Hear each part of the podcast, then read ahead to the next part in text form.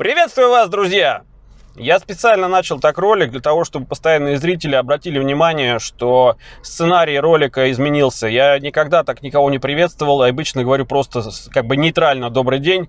И в основном я выгляжу как бы нормально. Сегодня я как бы не стал специально бриться, показал, что в любом сценарии можно что-то изменить кардинально, и тогда этот сценарий будет уже вызывать, э, ну, больше, больше внимания, то есть, по сути, разрыв шаблона. А сегодня я хотел кратко остановиться на таком понятии, как сценарий и роли. И какой-то там, я не знаю, классик или кто сказал «вся жизнь театр, а в людях не актеры». И когда другие люди просто бездумно повторяют эту фразу за ним, а, то ну, это вызывает легкую иронию.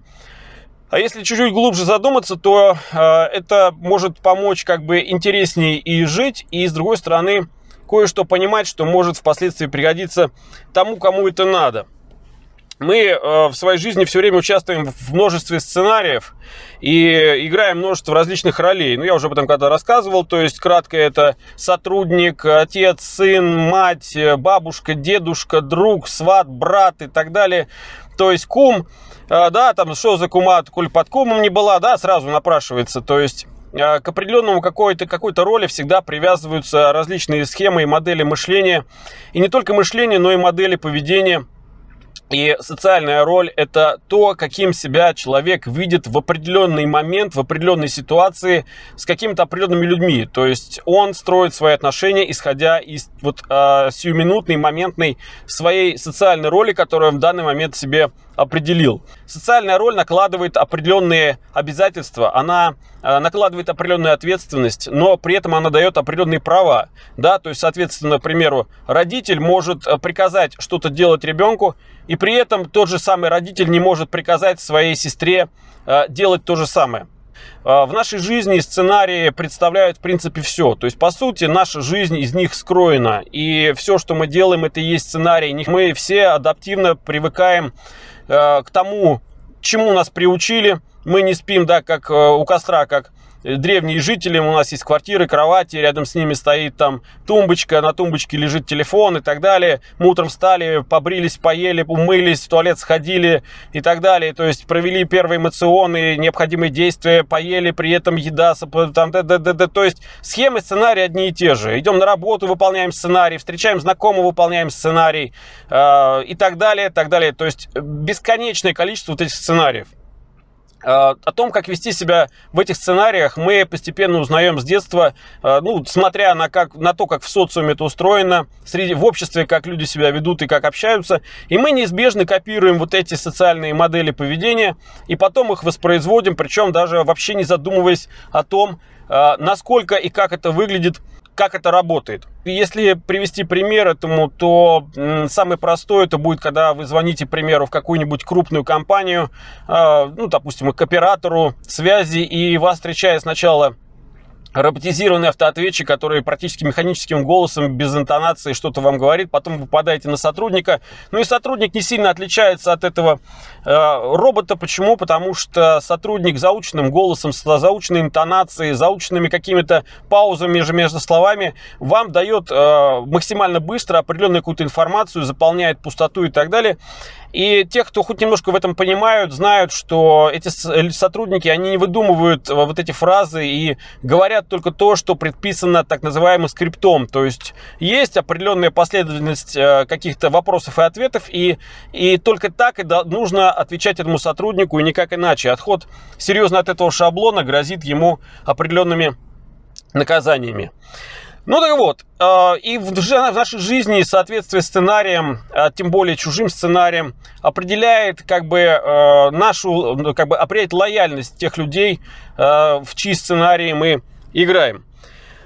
Для того, чтобы было понятно, представим а, встречу близких людей, допустим, встречу друзей, когда они собрались по поводу какого-то дня рождения, и вот они, значит, встречаясь, о, привет, как дела, как ты, все нормально, да, вот эти стандартные вопросы и ответы, да, выполняется вот примитивный скрипт при установлении контакта после длительного какого-то там ну, периоды, когда люди не виделись, и они восполняют пробел, то есть знакомительный вход друг в друга, так скажем, и вход вот в эту компанию. В этой компании начинают обмениваться то все смотрят друг на друга оценивающие, что, как поменялось, рассказывают, кто-то хвалится, кто-то что-то спрашивает, обмениваются, по сути, информацией. Дальше Значит, оценивается стол, все какие-то сборища людские зачастую сопряжены с потреблением пищи, употреблением, к примеру, алкоголя.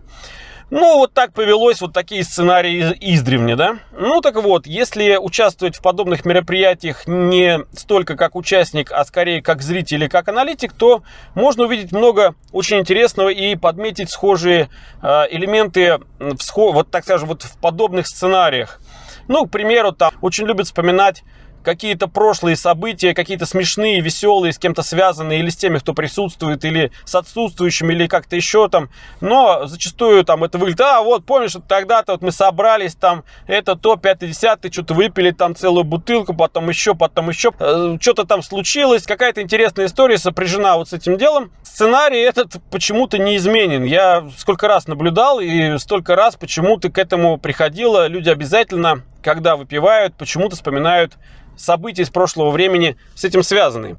Конечно же, наш мозг не, мозг не резиновый, и даже если мы в своей жизни видели очень много различных вот этих вот действий, а, много различных сценариев и видели много различных ролей, мы не в состоянии постоянно удерживать вот весь этот объем в голове и постоянно его применять. Поэтому, учитывая как бы, да, определенные возможности нашего мозга, мы э, избирательно постоянно имеем в своем, так скажем, горячем наборе а, какие-то, какое-то количество вот этих навыков, сценариев, которыми пользуемся ежедневно, которые регулярно применяем это, знаете, похоже как на компьютерную игру, когда там, к примеру, у какого-то персонажа есть там 100 навыков, да, а с собой в бою может взять, допустим, только 10 навыков каких-то. И вот ты вот должен под определенного соперника, в определенный бой взять с собой только 10 вот этих навыков, подобрать их оптимально вот под это, под это действие.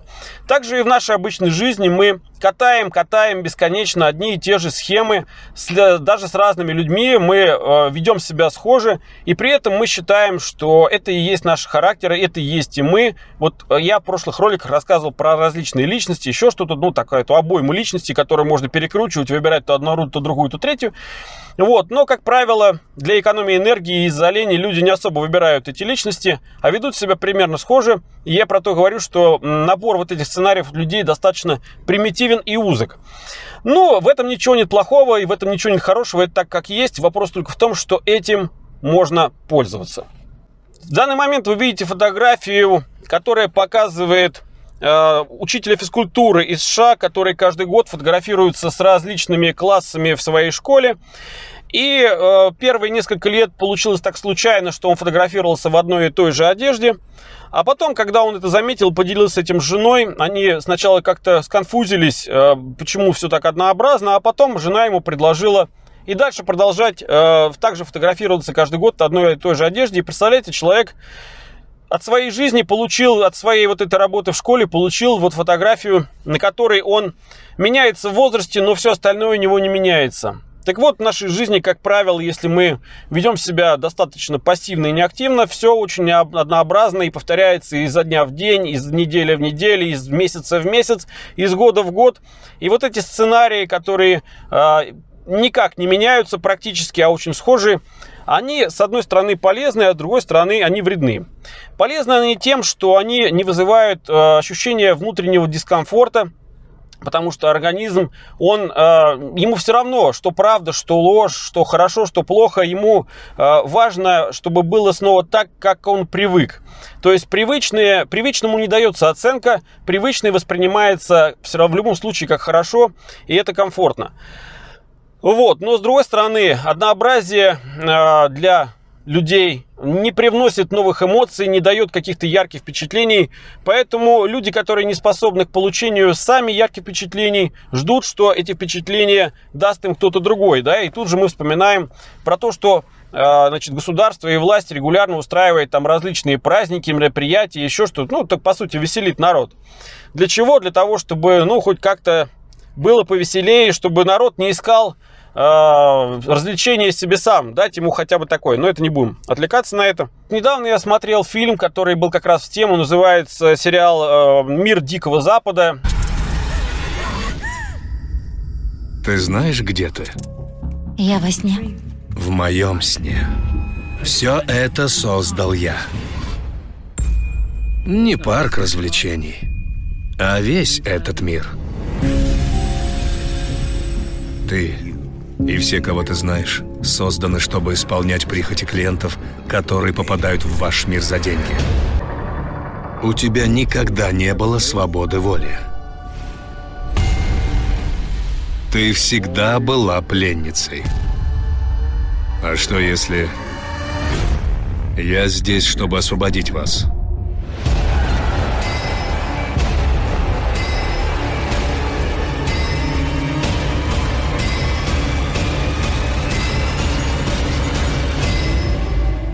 И мне очень по -по зашел первый сезон, ну, про дальнейшее не будем. Смысл этого сериала в том, что в недалеком будущем создали так называемый парк, а там находятся же как бы почти живые люди, то есть они ничем не отличаются от живых, но они запрограммированы, у них мозг электронный, и они выполняют различные сюжеты, то есть ты можешь приехать и попасть в сюжет какого-то там ограбления поезда на Диком Западе, и ты вместе с другими персонажами, э, ну, роботами, да, или там с людьми, грабите поезд, убиваете машинистов там э, и охранников, забираете золото. То есть это полное погружение, так скажем. Это уже не игра на компьютере, а это реальное живое какое-то действие, в котором получается э, максимальное удовольствие, эффект от полностью, как бы от полной реальности происходящего. И вот на примере, вот так скажем, э, сюжета этого фильма можно видеть, насколько примитивна, по сути, наша жизнь, когда мы выполняем вот эти привычные для нас действия, достаточно посмотреть несколько серий, то есть там вот это хорошо показано, что каждое утро, ну, знаете, там день сурка, да, по сути, все, э, все вот одни и те же фразы, одни и те же действия, одни и те же движения, все вот одни и те же ответы, то есть ты смотришь и понимаешь, что да, вот он, жизнь в большей степени она вот такая, она вполне ожидаемая. Так вот, как пользоваться знаниями о ролях и сценариях? Для примера я не буду сейчас вставлять в ролик, но э, в описании к ролику я оставлю ссылку на, в качестве примера на всего лишь на одну сцену из игры Детройт. Игра это про, опять же, какое-то будущее, когда появились вот эти человекоподобные андроиды, и они стали нападать на людей, защищаться от их жестокости. И я приведу одну сцену, в которой покажу именно алгоритмичность, схематичность выполнения сценариев и э, в итоге приведение сценария в действие одним из персонажей для того, чтобы получить от него максимальную пользу для себя. Зачем ты сказал, что нашел меня? Мог ведь просто оставить меня там.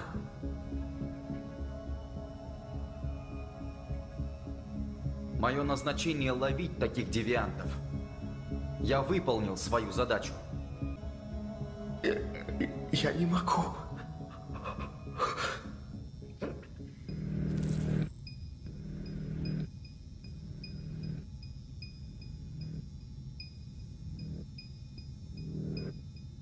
Будешь молчать, и тебя вскроют, и будут ковыряться в твоих внутренностях. Они тебя уничтожат.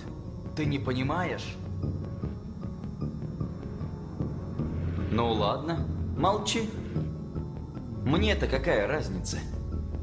Не меня обвиняют в убийстве, так? Ты будешь страдать, пока не скажешь все, что им нужно знать когда человек умеет анализировать происходящее, когда он э, видит жизнь не только как участник и участвует в этом действии, как персонажи в фильме «Мир Дикого Запада» просто там грабят пояс и наслаждаются этим событием, а когда они умеют, э, так скажем, посмотреть со стороны на это событие и увидеть в нем определенные э, связи, последовательности, закономерности, когда они выучивают э, это, этот сценарий не только как исполнители, но и смотрят на него как сценаристы, то потом впоследствии эти сценарии они могут не просто катать, повторяя, но они могут их видоизменять для того, чтобы вносить изменения такие, которые будут приводить уже эти сценарии к желаемому им результату постепенно можно становиться из актера, а, превращаться в сценариста, в режиссера этих сценариев. Мы все участвуем в чисто чужих сценариях и вовлекаем людей в сценарии свои. Все зависит только от того, а, кто и что получают от этих сценариев. Есть два главных вопроса, которые дают возможность анализировать происходящее и получать максимум информации, удобной для себя в каждом э, событии. Это два вопроса «почему» и «зачем». Первый вопрос объясняет, почему так происходит, а второй «зачем это надо?». И задавая два эти вопроса, когда происходит любое событие, и отвечая на них, мы получаем ту информацию, которая позволяет нам проанализировать, сделать выводы и на будущее переменять похожие сценарии уже вот именно с вопросом «зачем?» для, ну, каждый для себя сам определяет «зачем». Спасибо.